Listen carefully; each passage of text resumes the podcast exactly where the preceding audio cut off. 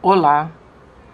Está terminando o ciclo lunar iniciado em 16 de agosto, tensionado por Urano, cuja superlua cheia em 30 de agosto ocorreu junto a Saturno.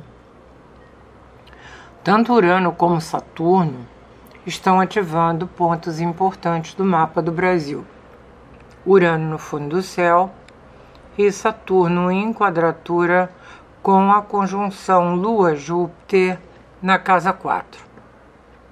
Na semana passada, ocorreu o mais devastador ciclone tropical do ano no Rio Grande do Sul, a pior tragédia natural do estado, atingindo 70 municípios, ocasionando 47 mortes e 25 mil pessoas fora de casa. E esta semana voltou a chover forte. Locais que estavam sendo limpos foram novamente inundados. Mas não foi apenas no Brasil que ocorreram tragédias naturais. No dia 8, um terremoto próximo a Marrakech, no Marrocos, deixou 2.800 mortos e muitos desabrigados. Dois dias depois, o dia 10, uma tempestade tropical causou enchentes na Líbia, provocando destruições e mortes, hoje, dia 12, estimadas em 5 mil.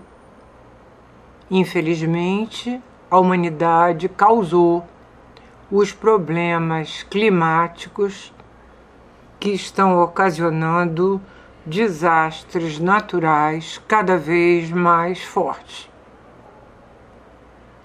Mas um novo ciclo lunar terá início dia 14, às 22 horas e 41 minutos de Brasília, em 21 graus e 59 minutos de Virgem.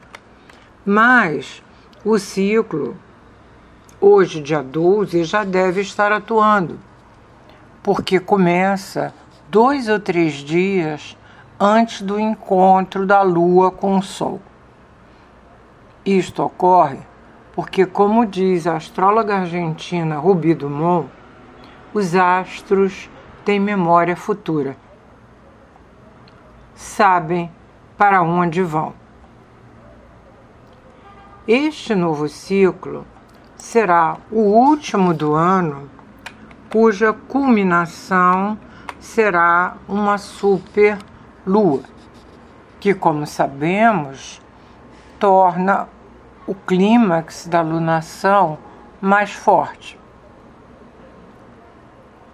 O novo ciclo ocorre em Virgem, que é um princípio de ordenação, utilidade e praticidade que visa aperfeiçoamento.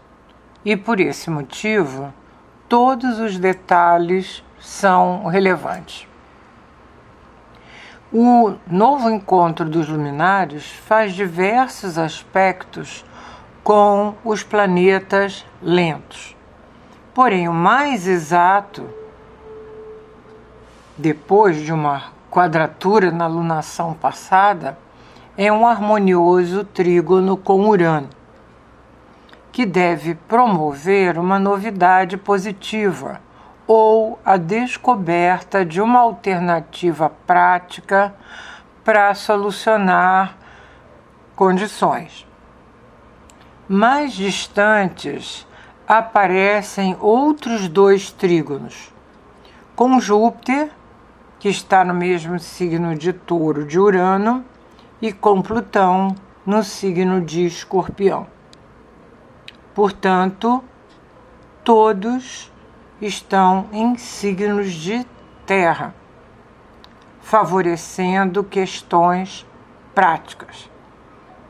Até podemos considerar um grande trígono, ou seja, um triângulo equilátero formado por três trígonos entre os luminares Urano e Plutão.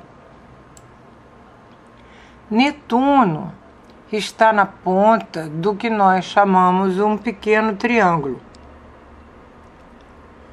Forma dois sextis com um trígono e se junta ao grande trígono, formando uma figura ainda mais favorável, designada como pipa, que indica uma oportunidade positiva. Entretanto, Netuno recebe dos luminares uma oposição que movimenta a pipa, mas aponta para a necessidade de ajuda a tantos que perderam tudo.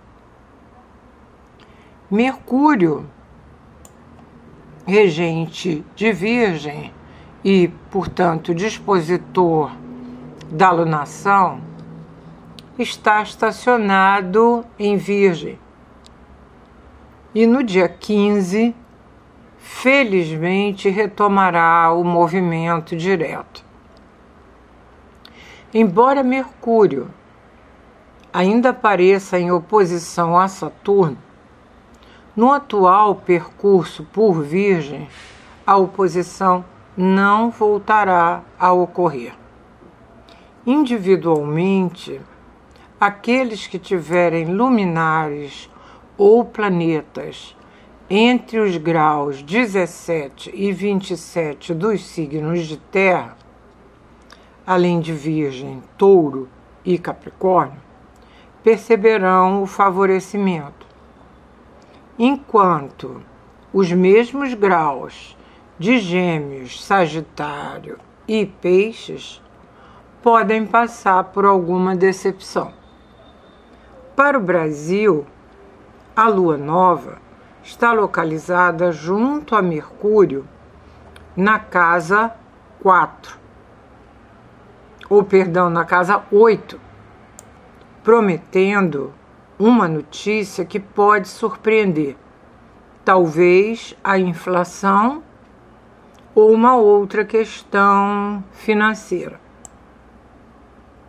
No mapa da lua nova, os luminares estão localizados na casa 4, enfatizando ainda mais o solo, uma vez que o trânsito de Urano continua em conjunção ao fundo do céu do país e em quadratura com o ascendente e o descendente,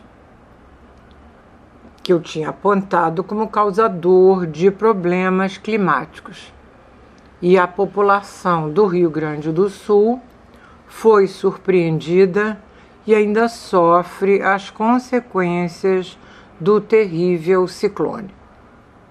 Saturno aparece no meio do céu do mapa da lua nova, apontando para dificuldades a serem enfrentadas pelo governo.